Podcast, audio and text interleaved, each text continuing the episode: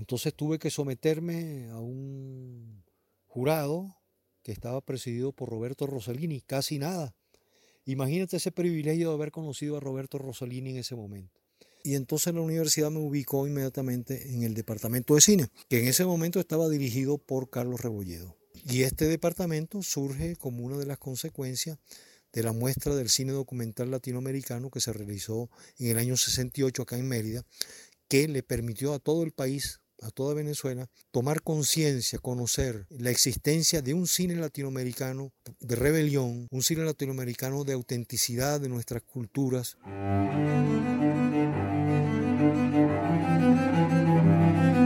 Voces del cine venezolano, una mirada crítica y reflexiva hacia el pasado de nuestro cine y un legado para las generaciones futuras en las voces de sus propios autores y protagonistas. Voces del Cine Venezolano está patrocinada por el Centro Nacional Autónomo de Cinematografía, CENAC, y Producciones Omar Mesones para Zona Cine Caracas. Para el episodio de hoy contamos con la participación de nuestro invitado especial, Tarik Suki. Y como siempre, quien les habla, su anfitrión, Omar Mesones. Tarik, bienvenido a este nuevo episodio de Voces del Cine Venezolano. Este es el segundo episodio que nosotros hemos grabado a distancia, ya que como todos saben, eh, Tarik vive en las afueras de la ciudad de Mérida. Hemos tenido que sortear muchos inconvenientes como son las dificultades de comunicación a través de internet, a través de llamada telefónica, apagones y finalmente, gracias al apoyo técnico de Arek Suki, hijo de, de Tarik, es que hemos logrado establecer contacto y comunicación y grabar la entrevista. En los próximos minutos, Tarik, vamos a hacer un recorrido por eh, algunos aspectos eh, importantes de tu vida y de tu labor dentro del área cinematográfica, que es muy importante. Eh, recordemos que durante muchísimos años tú estuviste al frente de lo que fue el Departamento de Cine de la Universidad de los Andes y del y el Festival de Cine de Mérida. Dicho esto, Tarik, te invito a comenzar tu narración eh, por lo que fueron los primeros años de tu vida, por tu infancia. Bienvenido a nuestro programa. Bueno, Omar, gracias por invitarme al programa, tanto por mí, por supuesto, como por el Departamento de Cine de la Universidad de los Andes y los otros trabajos que yo he hecho, siempre vinculados y relacionados con el Departamento de Cine. Bueno, empezaremos como tú estás indicándolo por hablar de los primeros años de vida. Eh, digamos, yo nací el 6 de noviembre del año 41, 1941, en El Tigre, que es una población petrolera del estado de Anzoátegui. Mi padre era libanés, mi madre venezolana de Ciudad Bolívar, allá se conocieron y emigraron de Ciudad Bolívar al Tigre, que estaba comenzando a funcionar como pequeño caserío, un pequeño pueblo, eh, sin patrones de desarrollo, un poco como eh, vaya viniendo, vamos viendo, eh, todo en torno a la explotación petrolera en el campo oficina número uno. Eh, todo este proceso ha sido también narrado por Miguel Otero Silva en una de sus obras, en una de sus novelas, que si mal no recuerdo justamente se llama Oficina número uno. Mi padre vendía visitando, el turco que visita, el turco que va casa por casa ofreciendo la mercadería, ofreciendo la mercancía. Ya luego yo nacería, según recuerdo que me dijo mi madre, en la calle Caracas de El Tigre, un sitio que hoy queda frente a uno de los comoderos populares de la ciudad. Cuando yo llego a tener cierta conciencia de mi vida, ya un niño de 3, 4, 5 años seguramente, vivíamos en la calle Guevara Rojas. Mi padre había mandado hacer una preciosa casa, una magnífica casa que todavía se conserva, una casa de dos pisos grande, en, donde en la parte de abajo existía el comercio, el comercio de mi padre, el, el almacén de mi padre, ya se había establecido. Nosotros vivíamos en el segundo piso donde estaba la familia residenciada. El nombre que yo tengo, Tarik, que es, en árabe es Tarek. Mi madre lo cambió por Tarek porque le parecía que ese Tarek eh, era muy fuerte y bueno, muy, muy fuerte fonéticamente. Nació mi hermano Omar, eh, Omar Suki Farías también, y un tercer hermano, Osam Suki Farías. Osam moriría muy joven, muy niño, de 3, 4 años. Eh, nosotros, o, menos, yo recuerdo con mucho dolor esa muerte, porque Osam y yo éramos muy próximos, muy cercanos, jugábamos mucho, eh, nos divertíamos mucho. Y uno de mis hijos lleva el nombre de Osam, por él, en recuerdo de ese hermano hace años ya desaparecido. Eh, luego recuerdo también cuando nos tocaba llegar a los días 24 de diciembre, como esta fecha por acá más o menos, que venía el Niño Jesús. Eran momentos muy felices, muy contentos. Y recuerdo de alguna vez que nos levantamos, Omar y yo, mi hermano Omar, que fue el que sobrevivió junto conmigo pues a toda esta aventura de los niños en el Tigre. Y teníamos una habitación que daba hacia el balcón de la casa y nos despertamos muy temprano ese 25 de diciembre a buscar los regalos del niño. Tendríamos cinco años, algo así. Bueno, gran regalo, una bicicleta, un velocípedo, eh, pistolas, toda una cantidad de cosas. Cerca de la casa, o, o creía yo que era cerca de la casa, eh, vivía mi tío Yamil Jordi, quien también pues ya falleció. Mi tío Yamil Jordi era dueño de un cine, el cine Ayacucho, casi nada. Y nosotros íbamos a visitar a mi tío Yamil de vez en cuando. Entonces subíamos a la casa de él, donde estaba el comedor, y ahí estábamos con los hijos de tío Yamil, y con él y con Flor Mucherino, que era su esposa. Y en una de las paredes del, comedor eh, tenía unas ventanitas muy discretas, unas dos o tres ventanitas que se abrían justamente sobre la pantalla del cine, del cine Ayacucho.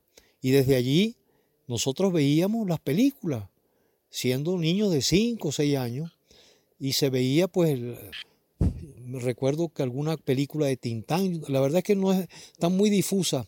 Había una película en donde había una especie de coronel, un hombre que a hoy día me recuerda al general Gómez, las estampas de Gómez con un hombre de bigote, un militar de bigote negro torneado, eh, autoritario, con un fuete en la mano y gorra y que daba órdenes. Esas son las imágenes que yo recuerdo. Y luego, bueno, fui muy aficionado al cine siempre. No pelaba una película, sobre todo las series aquellas. Luego hubo una separación, mi padre y mi madre se separaron. Omar y yo quedamos pues niños, él de cinco, yo de seis. Y mi padre resolvió enviarnos a estudiar a Caracas. Eh, fuimos traídos, fuimos llevados a Caracas al Instituto Escuela, donde había un internado, y fuimos internados a esa edad tan tierna. En uno de esos años que nos tocó, calculo yo que sería ya el año 48, que eh, hubo algún descuido en el Instituto de Escuela que con el Instituto de Escuela que eh, no hicieron la inscripción del segundo grado, ni para Omar ni para mí. Y tuvimos que, quedarnos entonces en Caracas para seguir en la escuela. Eh, y nos pusieron en el Instituto San Pablo. Y vivíamos en una pensión en Caracas, que era la pensión de la señora Julia Sajía. Y mi madre estaba allí junto con Omar y conmigo. Mamá se había venido, eh, la habían mandado a traer desde el Tigre a Caracas para que se ocupara de nosotros en ese segundo grado. Y bueno, recuerdo muy bien unas aventuras extraordinarias que estaban pasando en un cine que después me comprendí o entendí que era este cine que está en la avenida Sucre, que ahora no recuerdo muy bien el nombre, que prácticamente creo que desapareció ese cine. Pasaban la serie de una, una de las series estas de, por episodio de la Plasta Espías, Crash Corrigan, y mi hermano Omar y yo nos escapábamos de la casa, yo no sé cómo hacíamos, y llegábamos a Katia. Creo que así se llamaba el cine. A ver aquellas películas. Niños de 8 años, tal vez ya. Yo en segundo grado, sí, posiblemente tendría 8 años. Y también había otro cine llamado el Cine Yacucho que quedaba al lado del Palacio Federal, de donde está el Congreso, eh, eh, donde está la Asamblea Nacional, que también pasaban series e íbamos hasta allá. Entonces, bueno, pasaban unas cosas eh, maravillosas, magníficas en, el internado, luego cuando ya estábamos en el tercer grado, eh, pasaban todos los sábados en la noche una película, que era una cita infaltable de todos los internos. Y por supuesto que allí veíamos todas estas películas, muchas de la mayoría de aventuras y de ese tipo de cosas. Lo, cierto era que, no pelábamos eh, y, y, los domingos cuando nos tocaba salir del internado, nos íbamos a la casa de mi tío Anís, en San Bernardino. Y allí había un cine, el cine Anauco. Entonces nuestro tío, todos los domingos, íbamos también al cine Anauco, él nos daba un bolívar a cada uno, nos íbamos Omar y yo al cine Anauco a ver las películas del cine Anauco y regresábamos a las 5, de 3 a 5, a cenábamos y de vuelta a las 6, 7 de la noche para el internado. Vuelta que era, por supuesto, amarga, vuelta que era por supuesto indeseable después de haber pasado un domingo familiar y de haber pasado, eh, de haber podido ir al cine y de haber estado con la familia.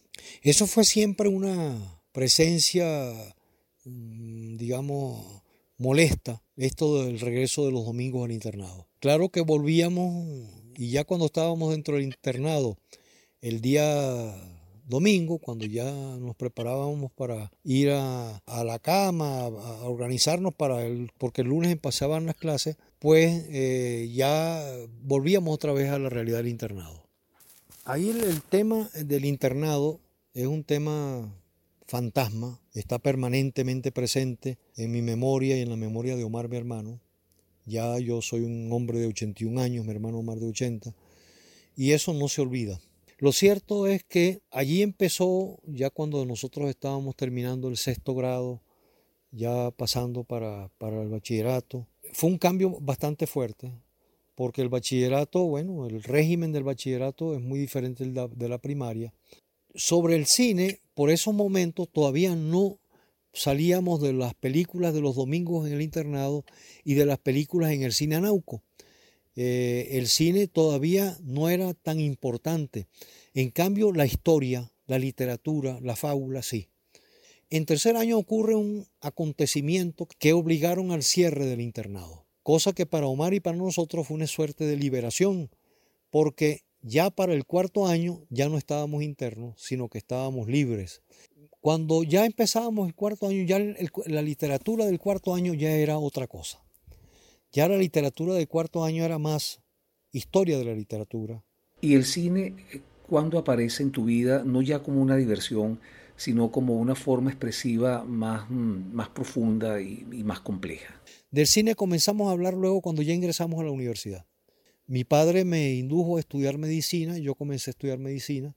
Fue también la universidad un, shock por la forma como se trabajaba en la universidad, un auditorio gigantesco, 400 personas, 300 personas, un profesor dando las clases de anatomía, de, de, bioquímica, de fisiología y todas estas cosas, y luego los laboratorios y luego la disección de cadáveres, y todas estas cosas pues fueron conformando una mentalidad un poco ya diferente, más madura seguramente.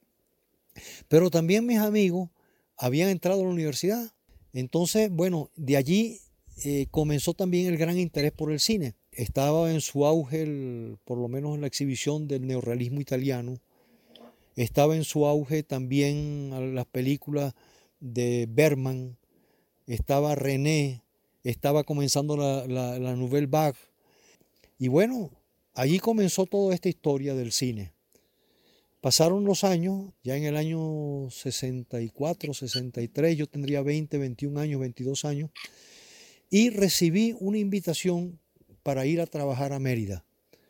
Eh, Rubio Cardoso, el poeta, eh, también fallecido este mismo año, eh, con gran pesar de sus amigos, me invitó a venir a Mérida para que eh, siguiera mis estudios, que ya había dejado la, carrera de, medicina, había comenzado la carrera de filosofía, que también era un tema que me gustaba y me encantaba y me atraía mucho, igual que hoy.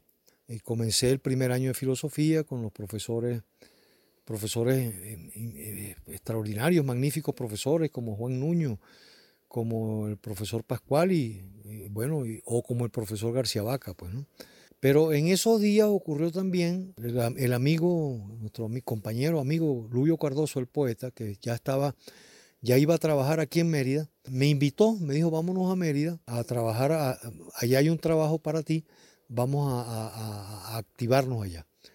Y nos vinimos. Entonces, bueno, llegué a la ciudad, llegué a Mérida, me encantó la ciudad. Ya yo la había visitado antes con Jaime López. No recuerdo cuál fue el motivo por el cual vinimos a Mérida, estando nosotros estudiando ambos en la Universidad Central. Y lo cierto es que me gustó mucho la ciudad, ya la conocía, mm, de verdad era, era preciosa la universidad y el ambiente universitario era excelente, era muy concentrado, con gente importante. Estaba Domingo Miliani dando clases acá, estaba el profesor Hernando Track, estaba don Alfonso Cuesta y Cuesta, gente egregia, gente mm, excelente, eh, muy buena. Todo el mismo Lubio, pues ya se estaba incorporando también.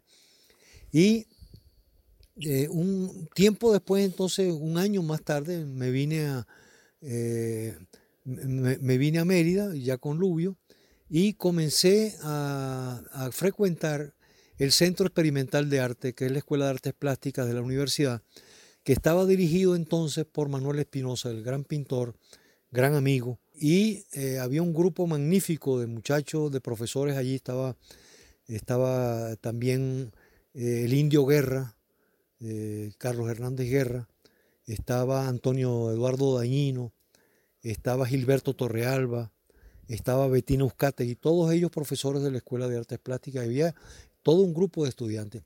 Y fui invitado a dar clases de literatura. Gilberto Torrealba, como te repito, también dirigía el cinearte de la ULA. El cinearte de la ULA era el, tenía lugar en el auditorio universitario César Rengifo los días martes, jueves y domingo, que pasaban películas de la historia del cine de gran calidad. Estaba de director de cultura Osvaldo Viga, el pintor, conocido pintor, Premio Nacional de Artes Plásticas, y el adjunto de la dirección de cultura era Carlos Rebolledo, casi nada, el cineasta Carlos Rebolledo. En un momento dado, eh, Gilberto Torrealba deja el trabajo del cinearte, de la programación del cinearte, y Carlos Rebolledo me llama y me entrega el bastón de relevo y me dice, ocúpate tú del cinearte. Y en efecto yo me ocupé. Bueno, esa fue, digamos, la parte decisiva para un poco eh, comenzar a trabajar y a pensar en el cine como una actividad profesional, en el cine como una actividad de trabajo, de dedicación permanente.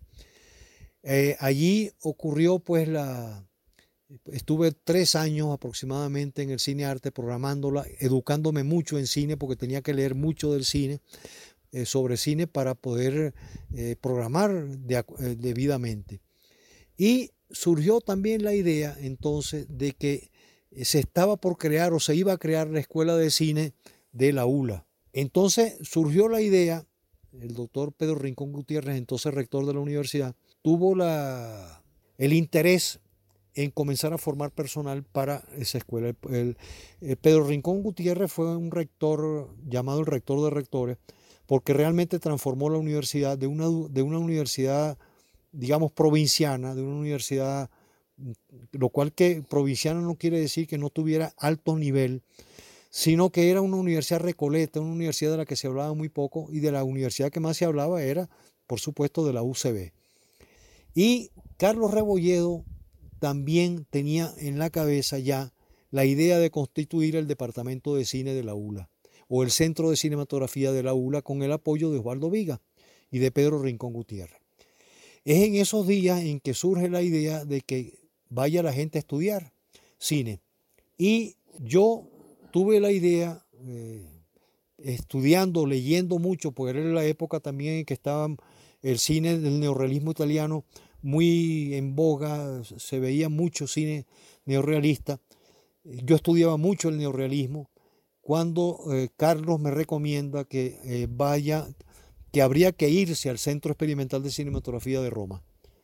Bueno, creo que Jesús Enrique Guedes me habló algún momento de eso. Jesús Enrique había estudiado en el Centro Experimental de Roma, eh, el poeta y cineasta. Y de hecho, pues entonces la universidad me concedió la beca para irme a estudiar a Roma. Eso hice, pero el ingreso, para mi sorpresa, no era con una simple inscripción, sino que era un ingreso por concurso. Bueno, entonces tuve que someterme a un jurado que estaba presidido por Roberto Rossellini, casi nada. Imagínate ese privilegio de haber conocido a Roberto Rossellini en ese momento y conversar con él allí en el centro de la, de sala de cines del, Centro Experimental de Cinematografía, como se dice en italiano. Y estaba también Fernando Birri, a quien conocí entonces de mm, miembro del jurado. Otras personas importantes como Fernando Di Mateo, que era un crítico muy notorio en esa época de cine. Eh, bueno, nos presentamos una cantidad, no sé cuántos, pero una cantidad importante de estudiantes. Terminada la prueba, cuando ya volvió otra vez al Líbano, eh, me, llegó el telegrama de la del centro diciendo que había sido admitido y que debía presentarme. En efecto, pues me presenté, llegué allá año 68 y comenzaron las clases. Era a partir del sistema de la Revolución de Mayo, de, de la Revolución Estudiantil de Mayo, toda la estructura estudiantil de determinadas áreas eh, educativa en, Europa cambió.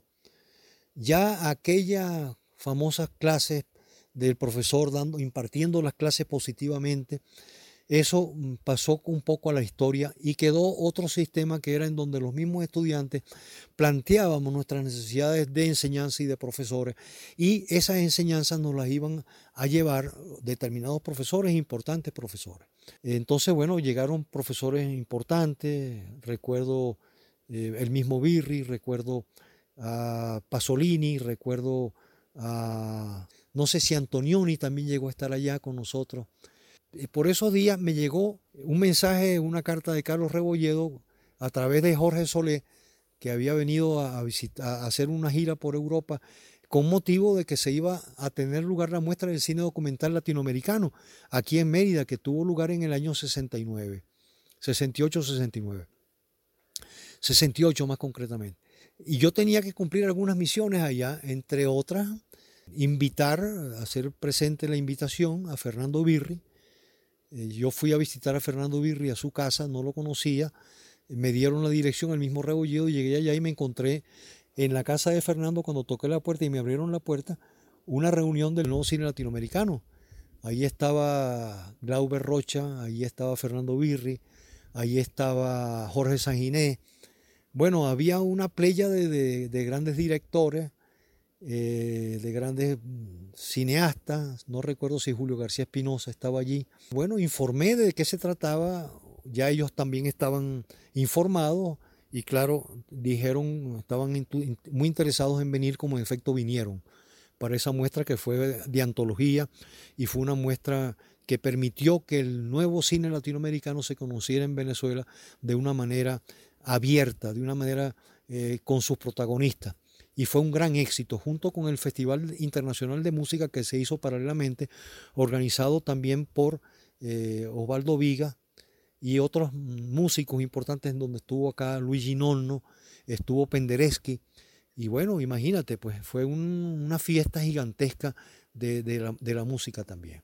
En el año 1967, durante la celebración del Festival Internacional de Cine de Villa del Mar, en Chile, se realizó el primer encuentro de cineastas latinoamericanos con la participación de cineastas de la talla de Glover Rocha, Santiago Álvarez, Humberto Solás, Mario Handler, Eliseo Subiela, Raimundo Gleiser y Jorge Sanginés.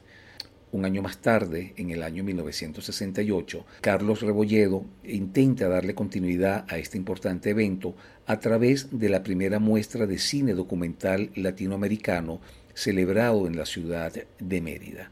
¿Podrías comentarnos al respecto, Tarik? Así pues que se realiza en el 67 este primer encuentro realizador latinoamericano, lo que ya va configurando el espíritu, la cohesión, la compactación de un nuevo cine latinoamericano o de un cine latinoamericano. Y también junto con ese encuentro de realizadores, si no recuerdo mal de nuevo, del año 67, tiene lugar el quinto Festival de Viña del Mar en Chile, eh, que va a ser un cine dedicado es un festival que va a ser dedicado al cine latinoamericano, al nuevo cine latinoamericano. Es en esa atmósfera de efervescencia política por la revolución cubana, política por la, el, desarrollo de, toda la mentalidad, de todo el pensamiento, de toda la sensibilidad eh, antiimperial, de la, de la confrontación con, con, el imperio norteamericano, desde luego, que Carlos Rebolledo considera la idea de realizar, el Carlos asiste a ese festival, realizar en Mérida la continuidad de Viña del Mar de alguna manera. Y plantea la realización de la primera muestra del cine documental de América Latina, que tendría lugar del 21 al 29 de septiembre del 68. Fíjate que se hablaba era sobre todo del cine documental. Se hablaba sobre todo de la posibilidad de que ese cine eh, tenía que ser una eh, comprobación, una constatación, una demostración, un muestrario de todos los conflictos eh, políticos, sociales, la inmensa miseria, el ejercicio imperial norteamericano sobre todo nuestro continente. Va a ser entonces en ese sentido también una, el, cine latinoamericano, el nuevo cine latinoamericano, es un movimiento, vamos a llamarlo así, político desde el punto de vista estético. Tarik, con la primera muestra del cine documental latinoamericano que se llevó a cabo en Mérida en septiembre del año 68, eh, se comenzaron a gestar las condiciones para la formación del Departamento de Cine de la ULA. Eh, conversanos por favor un poco acerca de esta primera muestra del cine documental latinoamericano. Este, cuando nosotros llegamos al departamento, yo venía ya de, Roma, del estudio, de estudiar en el centro experimental, y regresé y entonces la universidad me ubicó inmediatamente en el departamento de cine, que en ese momento estaba dirigido por Carlos Rebolledo que fue su fundador y su creador realmente. Una figura de las figuras más importantes que desde el punto de vista del desarrollo del departamento eh, se cumplió pues al ser su fundador, su creador. Y este departamento surge como una de las consecuencias de la muestra del cine documental latinoamericano que se realizó en el año 68 acá en Mérida, que le permitió a todo el país a toda Venezuela, tomar conciencia, conocer la existencia de un cine latinoamericano de rebelión, un cine latinoamericano de autenticidad de nuestras culturas, un cine latinoamericano solidario con las luchas sociales, políticas que se estaban desarrollando y con la cultura que se estaba desarrollando eh, entonces de todos nuestros pueblos latinoamericanos y que por las razones eh, que ya sabemos del control de las pantallas comerciales, de las pantallas televisivas, eh, ejercen eh, especialmente los Estados Unidos, que nos impiden que nuestras propias culturas se desarrollen, que nuestras propias culturas se difundan, que las conozcamos. En el caso de la muestra, la muestra permitió justamente romper esa prohibición, hacerla añicos por lo menos durante 15 días y mostrar a todo el pueblo venezolano, que vinieron muchas personas de todas partes del país a ver esa muestra, sobre ese cine, ese cine latinoamericano de esa época, en la que no solamente vinieron las películas más importantes, sino también los directores, los realizadores más reconocidos, desde Jorge Sanginés, desde Pastor Vega, los mexicanos, colombianos, todos los latinoamericanos. Eh, gente también de Brasil, como Glauber Rocha, eh, Faría y otros compañeros igualmente importantes, Octavio Getino de, la Argentina, eh, Miguel Litín de Chile, fue realmente una, un encuentro de enorme trascendencia y de enorme importancia. En ese ambiente tan entusiasta, contaba también con otros componentes que fortalecían esta idea como el movimiento de, eh, documentalista de los años 60 y el esfuerzo creativo y formador del proyecto de imagen de Caracas. Estos son como antecedentes de esta atmósfera entusiasta, de esta atmósfera de, gran sensibilización previa a la creación del Departamento de Cine y que lo hace posible. Nadie sabía que había una cinematografía, claro, había también el cine argentino en donde aparecían figuras como Luis Andrini, si no recuerdo mal, que eran un cine eh, argentino eh, con una exportación limitada, avasallado por la exportación del cine mexicano, pero era un cine de charro, era un cine, en el caso de los mexicanos, era un cine sobre todo que tenía una preocupación nacionalista por la cultura nacional también, pero que no había eh, planteamiento de tipo estético o político, salvo con algunas excepciones como la del Indio Fernández y otros muy destacados eh, directores cinematográficos.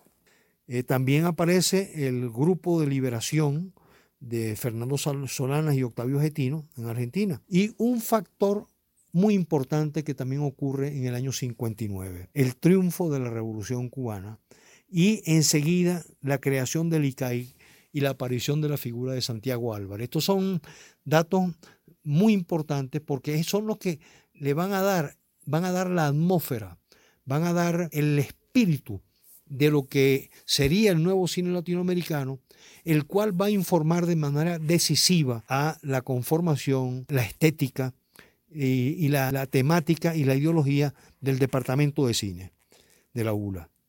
Decía Carlos además que sobre, sobre el lenguaje y el estilo cinematográfico, que no nos quedaríamos en el documental tradicional, que no hay censura y es la única manera de formar un grupo para que dé un, un salto, decía Carlos Rebolledo.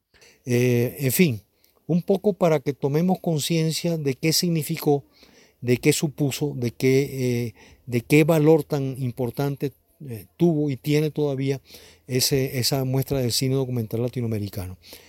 Y entre una de sus consecuencias, de las más trascendentes, fue la creación del Departamento de Cine. Seis meses después de la muestra, la ULA funda entonces el Centro de Cine Documental. Ya había dado el decreto, ahora también funda el centro.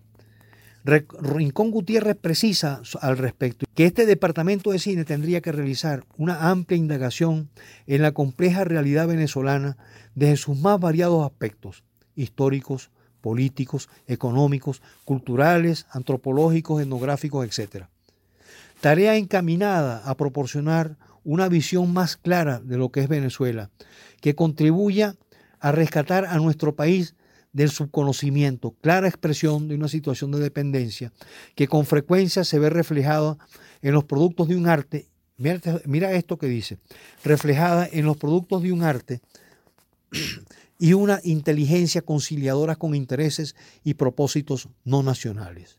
En una palabra, Queremos hacer documentales que nos incluyan en la gran tarea demistificadora de América Latina y de Venezuela en particular. Qué lujo de rector, qué lujo de rector, qué lujo de ser humano y de personaje.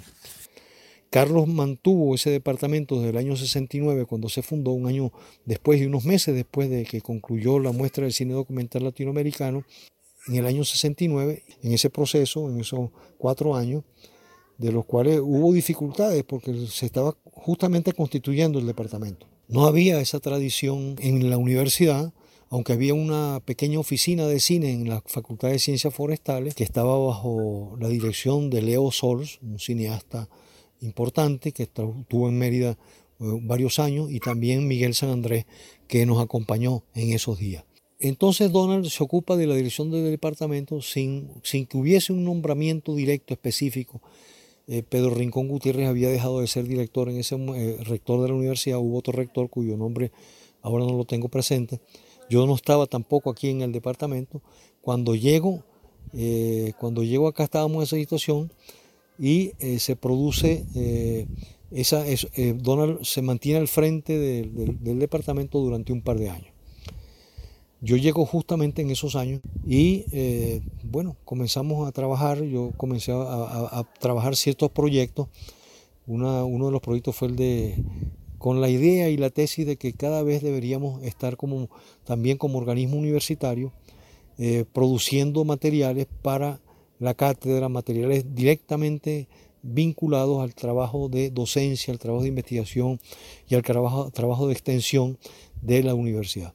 Estaba trabajando en una película que no concluí, que se llama Instituto de Medicina Nuclear. Y no la concluí justamente porque se realiza una asamblea en el seno del departamento eh, ante la situación de que las nuevas autoridades eh, debían nombrar un director del departamento y esa y en esa ocasión pues los compañeros deciden que sea yo el director del departamento. Eh, háblanos un poco acerca de la producción del Departamento de Cine de la ULA. Me ha solicitado Omar que vaya diciendo también cuáles considero yo que son las películas más relevantes que produjo el departamento en esos 10 años. Yo quise aclarar que no vamos a, a, suponer que había películas más importantes que otras, todas fueron importantes, todas fueron necesarias, todas cumplieron con su función. Por supuesto que luego, eh, con el transcurrir de los años, con el transcurrir del tiempo se presentaron eh, algunas situaciones que nos permitían eh, dar una información en relación con ciertas películas, como por ejemplo, creamos, se creó en el departamento de cine la sección de animación. Esa, esa sección la creó propiamente dicho Armando Arce con la película Manzanita. Armando Arce, que también venía de Caracas, venía de Caracas, este, se acerca al departamento atraído, em, em, emocionado, este, convencido de que en el departamento podía hacerse un trabajo interesante. Había trabajado, si no recuerdo mal, en una de las primeras películas que se había hecho en Venezuela sobre, de animación sobre, para los niños, que era El Cuatro de Ojalata.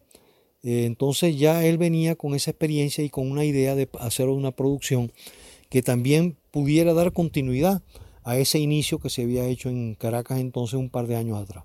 Es cuando se produce la película Manzanita, basado en el cuento de Garmendia, de Julio Garmendia, que es un cuento muy conocido, en el cual se transmite una lección de nacionalismo, no en el término, no en términos, sino no en términos, digamos, agitación, ni mucho menos, sino en términos de, de una alta literatura, un término de alto valor de, de, valorizar la cultura nacional como una fuente de, de, la, de nuestra propia cultura. Era nuestra cultura la que había que destacar, la que había que difundir, más allá de Disney, mucho más allá del resto de esas películas que inundaban las pantallas cinematográficas infantiles de nuestro país y del mundo entero. Manzanita es una película que se hace con mucho esfuerzo, con muchas dificultades, porque no teníamos equipo, no teníamos condiciones y el mismo Armando llega a trabajar acá prácticamente sin sueldo, sin una retribución porque no había cómo, estaba la situación era bastante complicada.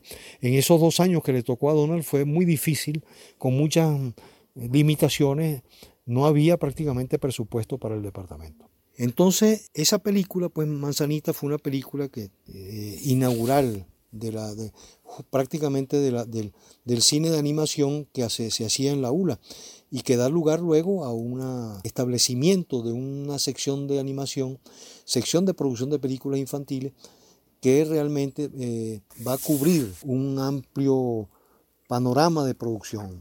No fueron pocos los cineastas muy importantes latinoamericanos que se dirigieron al departamento de cine solicitando coproducción, coproducción que se efectuaron, que se hicieron, cosas que son de verdad señalables y lo vamos a hacer dentro de un ratico. Entonces, ese carácter cultural de la cultura nacional junto con el carácter de hacer un cine nacional de nuestra propia cultura, que eh, tomando entonces incluso la cultura nuestra como una, un elemento de la resistencia ante la colonización, de resistencia ante la, dominación imperial. Porque la primera lucha que tenemos que dar es justamente la lucha de nuestra cultura, de la reivindicación de nuestra cultura. Como decía, no recuerdo si el mismo Fidel Castro o, el Che, ahora ya no recuerdo quién, que, que, señalaba que la cultura nacional es el primer elemento que debe mm, sostenerse en, un proceso de liberación. De manera pues que fueron películas bajo estas líneas, bajo estas disposiciones, y es importante señalar que no se trataba de un cine político en el sentido de un cine dogmático, de un cine político en el sentido de calcar ideas, de calcar formas, de calcar modos de otros países que también estaban en procesos revolucionarios o que querían estar o que estaban en esa misma lucha sino que era justamente una búsqueda decisiva, una búsqueda definitiva de fondo de lo que era el propio cine. Era un cine entonces de resistencia, pero un cine nacional, un cine de la propia cultura, que es un elemento fundamental. No hay, como decía Mao, si no recuerdo que era quien lo decía, que no hay dos procesos revolucionarios semejantes. Todos son diferentes, por suerte, por fortuna, y la diferencia estriba exactamente y fundamentalmente en el contenido de la propia cultura nacional. Es la cultura nacional la que define el carácter, junto con el elemento, por supuesto, de la política, tanto local como la política del colonialista. Esos son los elementos esenciales. Y entonces el departamento va a tener esa visión, esa fulguración en un momento en que no era fácil tenerlo porque los conceptos que habían privado eran los conceptos de una lucha, de una guerra de guerrilla respetable, digna, pero en la que había muchos elementos, no solamente eso, sino muchos elementos dogmáticos, porque que incluso no llegó a producirse una teoría revolucionaria en mi concepto propiamente nacional sino que se calcaron formas, se calcaron modos de, otras, de otros procesos revolucionarios, principalmente el de la Revolución Cubana, lo cual no era tan fácil tampoco de evadir ni evitar, porque bueno, fue un ejemplo fulgurante, fue un ejemplo de una gran claridad y de una gran eh, oportunidad en el sentido del tiempo en que se da, que a tal punto que, que arrastra prácticamente a toda la América Latina en ese proceso. Hablábamos también de... Eh, que se produce también en este primer momento, la primera de nuestras películas de ficción de largometraje, que es La Rosa de los Vientos, de Michael New, que se confunde con la de Patricio Guzmán, que se va a hacer tiempo después, como ejemplificando justamente cómo la vinculación del departamento con el cine latinoamericano, el nuevo cine latinoamericano, fue muy intensa, íntima, profunda. El, departamento de cine se vincula profundamente con el cine latinoamericano. Eh, a tal punto de que llegamos a tener aquí cuatro coproducciones con destacados, muy destacados directores del cine latinoamericano. En primer lugar con Jorge Sanginés, el gran director boliviano, que estuvo con nosotros también eh, filmando una película. Fuera de aquí es el título de la película, que en la lengua indígena, en el Aymara, creo que es el Aymara, eh, es Yoxica y Manta. En el año 83, cuando todavía yo era rector, era director del departamento, eh, tuvimos contacto con Patricio Guzmán, el, documentalista latinoamericano, el autor de la conocidísima obra La Batalla de Chile. Y él, seguramente junto con eh, Santiago Álvarez, los dos documentalistas más notorios del cine, del nuevo cine latinoamericano. Con Patricio Guzmán hicimos acá en Mérida Rosa de los Vientos, un largometraje de ficción dirigido por Patricio Guzmán, su único largometraje de ficción. Fue también una gran satisfacción porque todo el equipo del departamento se trasladó a colaborar con Patricio Guzmán en esta película, tal como se había hecho también con Jorge Sanginés en el año 78. Y también más adelante eh, se reunió, vino a, trabajar en el departamento del cine Fernando Birri, el fundador de la escuela del cine de la Universidad Argentina que ya he citado, la Universidad del Litoral.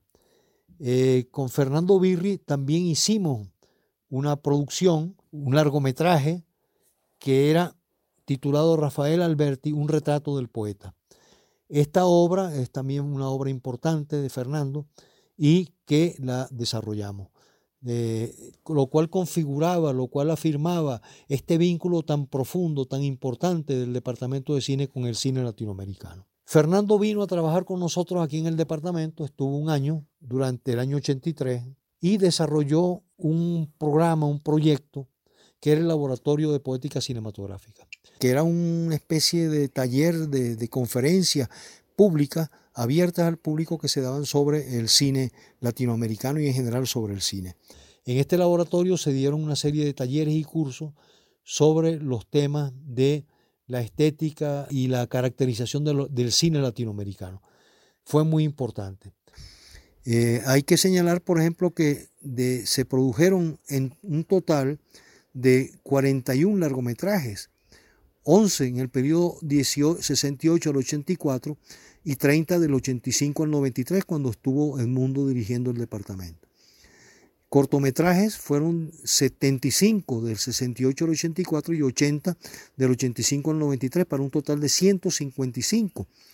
Eh, realmente en, en, animación, como ya hemos señalado, se produjeron 15 y 22, 22 eh, y 15 para un total de 37 películas eso, aparte de, las películas que tenían función docente, función de divulgación de la actividad universitaria, de la actividad propiamente universitaria. Después podemos mencionar películas como Basta de Ulibe, películas como T Venezuela de Jorge Solé, eh, películas como Venezuela Tres Tiempos del mismo Carlos, que fue un largometraje ya documental, eh, como para mencionar las, digamos, las más significativas, las más difundidas en esa época, en esos momentos. Eh, son películas que todavía hoy en día se siguen viendo y siguen siendo actuales, lo cual es una virtud del buen cine, por supuesto. Donald hizo un documental que todavía también es muy importante, de renovación, referida justamente al movimiento estudiantil, durante el movimiento de renovación estudiantil que se produjo en varias universidades nacionales, especialmente en la UCB. Sigue siendo uno de los registros históricos más importantes de ese, de ese movimiento tan, tan, tan significativo de los estudios de la actividad universitaria en el país. Coincide eh, en la época justamente con el movimiento estudiantil que también se daba por esos días en Europa, eh, el movimiento estudiantil del año 68. Eh, así también se abren líneas de trabajo directamente mm, ya, ya sobre, sobre, la, sobre, sobre los temas nacionales, los temas de cultura nacional, por ejemplo la música venezolana. ¿sí? Eh, ese va a ser una temática importante en el departamento eh, que, va a contar con un número importante de, películas, como por ejemplo La Bandola y el Rey, dirigida por Fernando Gaviria. También eh, la, película La Finca de Marín, que es una coproducción hecha con Jacobo Penso y su grupo sobre este grupo pues de, del grupo Madera de, musical de, Caracas, que también se va desarrollando acá. El Víctor Piñero de eh, Roberto Siso, sobre el cantante, eh, este cantante que, se puso a quien llamaban el rey del Merecumbe, eh, y, otras, y otros temas parecidos, pues otros temas parecidos, como por ejemplo la película de Andrés Agusti en la serie que titulamos Los venezolanos, pero que no llegó a establecerse el nombre de esa serie de manera firme, eh, como don Luis Zambrano, el tecnólogo popular eh, muy connotado, muy conocido, o en la figura como por ejemplo del piloto Tarzán Hernández, dirigido por Alejandro Padrón, para el año 1979, el Departamento de Cine de la ULA celebra su primer décimo aniversario, sus primeros 10 años de existencia. Y a modo de celebración eh, se llevan a cabo una serie de, de comisiones con miembros de la comunidad cinematográfica venezolana, en que se reúnen para esos días en Mérida, se conforman varias comisiones, entre ellas una dedicada a, a, estudiar y a conformar el proyecto para fundar un festival de cine venezolano. Y entiendo que es de allí, de, este, de esta comisión y de este proyecto, de donde eh, nace el Festival de Cine de Mérida. Ese año 79 se cumplen 10 años de la fundación del departamento y se produjo una serie de de actividades con ese motivo. Entre las actividades que más recordamos está el encuentro del Departamento de Cine de la ULA con el Cine Nacional. Y en ese, ese encuentro, es eh, décimo, aniversario del departamento, comienzan, eh, nos reunimos con los cineastas, vienen unos cuantos cineastas venezolanos a Mérida, nos reunimos y eh, comenzamos, eso fue del 13 al 19 de marzo de ese año 79. Se forman varias comisiones en las que se reúne, se reúnen varias comisiones para tratar distintas, distintos aspectos del cine eh, nacional. Así se produce el día 16, 17 y 18 de marzo de 79 un encuentro de cine independiente en el cual eh, se comienzan a discutir cuatro, por ejemplo, cuatro áreas de discusión por considerarlas de primera vigencia entre las que hoy afectan a la cinematografía venezolana. Esos cuatro temas que se van a discutir en este décimo aniversario del departamento está el cine independiente, el segundo tema los cineastas frente a la política cinematográfica del Estado, el tercer tema que comienza a distribuirse a, a discutirse la distribución y exhibición de nuestro cine, Y por fin, el cuarto es el Festival del Cine Venezolano. Eh, se forman sendas comisiones para eh, tratar cada una de estas áreas. Y esa, cada una de esas comisiones tiene tres coordinadores que son escogidos por el departamento según el interés y el dominio mostrado por ellos sobre los temas de discusión, incluyendo en cada uno pues un miembro del departamento. Así, por ejemplo, en la mesa directiva, eh, organización del encuentro, se forma, se nombran varios directores de debate para seguir adelante, entre los cuales me encuentro yo, Donald Myers, Don Telman Urgelles, Luis Correa, Josefina Jordán, Roberto Sisa. Por el cine independiente eh, se encuentran Jesús Enrique Guedes, Telman Urgelles, Michael New. En la comisión número 2, los cineastas frente a la política cinematográfica de Estado, Josefina Jordán, Jacobo Penso y Roberto Siso. En la número 3, distribución y exhibición, Luis Correa, Iván Zambrano, Donald Mayerson. Y en la número 4, eh, festival, comisión del Festival Nacional de Cine Nacional, El Mundo Aray, Mario Heindler y yo. Todas estas comisiones se reúnen, desarrollan eh, distintos mm, temas. La comisión número 4, que es la del Festival de Cine, estamos en Mundo Aray, Mario Handler y yo. Se señala que toda cinematografía necesita reflexionar sobre los procesos y los resultados que va rejando. La cinematografía venezolana ha carecido de una revisión sistemática que se haga, que cada día se hace más urgente. Los festivales son una buena vía para desarrollar tales reflexiones, aunque a menudo solo importan como trampolín para el lanzamiento comercial de los filmes, peligro que, había que enfrentar. Pues, ¿no? La idea de un festival de cine venezolano debe tomar en cuenta la prioridad de un evento de discusión y análisis antes que de premiación y espectáculo, sin excluir por eso la posibilidad competitiva que acrecienta el interés.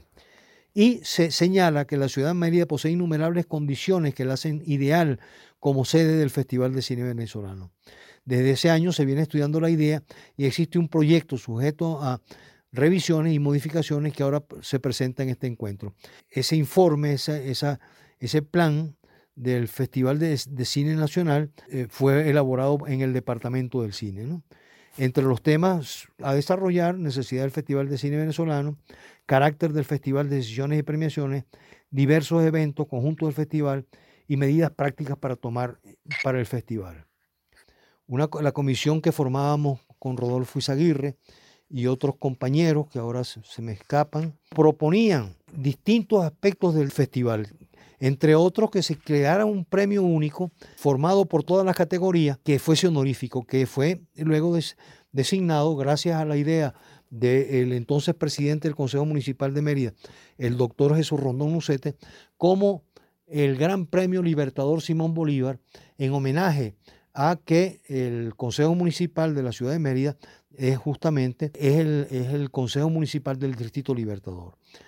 Y ya para el año 1980 tiene lugar la primera edición del Festival de Cine de Mérida. El festival realizó cinco ediciones. La primera en el año 80 fue la primera vez que se hacía un festival del cine nacional y se reunieron en Caracas, perdón, aquí en Mérida, vino una cantidad enorme de gente. La, la inauguración del festival se produjo en el Cine Glorias Patria, con, que estuvo lleno hasta la coronilla. Estaban los distribuidores, estaban los exhibidores, estaba la ANAC, estaba todo el agente del cine venezolano. Finalmente, cuando se produjo la premiación, el Gran Premio Libertador Simón Bolívar va a recaer de una manera absolutamente sorprendente, absolutamente extraordinaria, no puedo calificarla de otra manera, un documental. Había ganado más allá de la que habían ganado los distintos premios del Gran Premio Libertad, el del, largometraje documental, del de todos los premios, un cortometraje que va a ser la película de Joaquín Cortés, El Domador. Pues eh, realmente eh, fue una gran sorpresa, una profunda sorpresa, y puso de relieve, claramente de relieve, el carácter más hondo y profundo del festival. Quería señalar eh, el tercer festival especialmente por una razón. Ese festival fue el más difundido de todos los festivales en virtud de que fue objeto de la cobertura eh, televisiva de una planta comercial del país, en ese momento quizás la más notoria, la más importante, que fue Radio Caracas Televisión. lo cual se logró gracias a que eh, César Bolívar era el gerente de producción de la planta. Y el doctor Rincón ya entonces era eh, nuevamente el rector de la universidad. Eh, fue el año 84. Ya yo no era el director del departamento, yo había renunciado al mismo en el año 84, en virtud, en razón de, de ciertas diferencias con las autoridades universitarias que estaban antes del doctor Rincón. Y eh, para nosotros fue muy satisfactorio que el Gran Premio Libertador Simón Bolívar lo obtuviera la película Diles que no me maten de Freddy Siso. Y la satisfacción era mayor porque era una película producida por el Departamento de Cine de la Universidad de los Andes. Un largometraje basado en la obra homónima de Juan Rulfo, Diles que no me maten. Imagínense ustedes la satisfacción que supuso para el rector Rincón Gutiérrez, para el departamento de cine, ese triunfo tan esplendoroso que culminó, que fue la culminación de eh, una gestión que habíamos comenzado en el año 74. Eh, Tarik, además de tu reconocida labor al frente del Departamento de Cine de la ULA y como organizador de varias ediciones del Festival de Cine de Mérida, además de eso, entiendo que en diferentes oportunidades ha sido parte, ha sido miembro integrante de jurados de festivales de cine y de algunas organizaciones internacionales dedicadas al cine. fui elegido en el año 80 como miembro del Comité de Cineastas de América Latina y de la Fundación del Nuevo Cine Latinoamericano. En ese carácter, junto con Edmundo Aray, representamos a Venezuela y todavía sigo siendo miembro de la fundación, a pesar de que ya la fundación tiene algún tiempo sin convocarnos eh, y Venezuela ha entrado en esta, en esta etapa del bloqueo, lo cual ha ocasionado las grandes dificultades para poderse movilizar hacia Cuba, que es donde está la sede de la fundación. Y la fundación creó la Escuela Internacional del Cine, del Nuevo Cine, Escuela la ICTV, Escuela Internacional de Cine y Televisión, de, la, de San Antonio de los Baños en Cuba. Fernando Birri tuvo la, el gesto de invitarme a formar parte del el personal directivo de la escuela. Y con ese carácter, yo estuve allá en los años 87 y 88 como subdirector del área de producción y de servicios de la escuela. Fueron dos años eh, de, y conocimos, por supuesto, García Márquez era el presidente de la fundación, del nuevo cine latinoamericano y con García Márquez nos reuníamos todos los años para el mes de diciembre en virtud de las reuniones anuales de la fundación y en virtud del de, Festival Internacional del Nuevo Cine Latinoamericano que por esa fecha se realizaba también en La Habana. La experiencia de la escuela fue formidable. La experiencia de la Escuela Internacional del Cine y Televisión de San Antonio de los Baños fue un elemento que me permitió ver el desarrollo junto con el resto de la directiva de la escuela de cómo se adelantaba una escuela de cine de nivel internacional.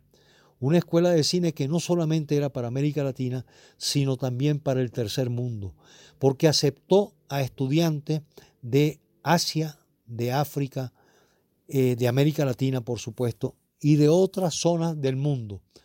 Y fue una experiencia extraordinaria, una experiencia que todavía persiste, la escuela sigue existiendo, ya tiene desde el año, 80 eh, perdón, año 86 que se fundó hasta el año este de que estamos hablando del 2023, existe la escuela. Posteriormente, yo al terminar el año 88, yo regresé a Venezuela, no habíamos hecho el festival en el 86 porque no, no hubo suficiente producción. En el año 88 eh, se vuelve a plantear, perdón, en el año 90 se vuelve a plantear la realización del festival, hacemos el quinto festival del nuevo cine latinoamericano y ya eh, un par de años más tarde, en el 93, yo me retiro del departamento, que ya, ya me tocaba el, tiempo de jubilación, para dedicarme y concentrarme en otras actividades, entre las cuales estaba eh, mis estudios, la conclusión de mis estudios universitarios en letras, eh, en la licenciatura en letras y la maestría en literatura latinoamericana y venezolana. Bueno, Tarik, ha sido un encuentro largo, extraordinario y cargado de, magníficos recuerdos y, de, y de información útil en relación a cómo se formó y se desarrolló tanto el Departamento de Cine de la ULA como el Festival de Cine de Mérida. Eh, no me queda otra cosa que agradecer todo el tiempo que le has dedicado a este programa, que sé que eh, te tomaste mm, la, tarea de refrescar mucha de la información que has compartido aquí hoy con nosotros. Eh, Tarik, de verdad, Muchísimas gracias por acompañarnos y por compartir con nosotros todos estos recuerdos y memorias.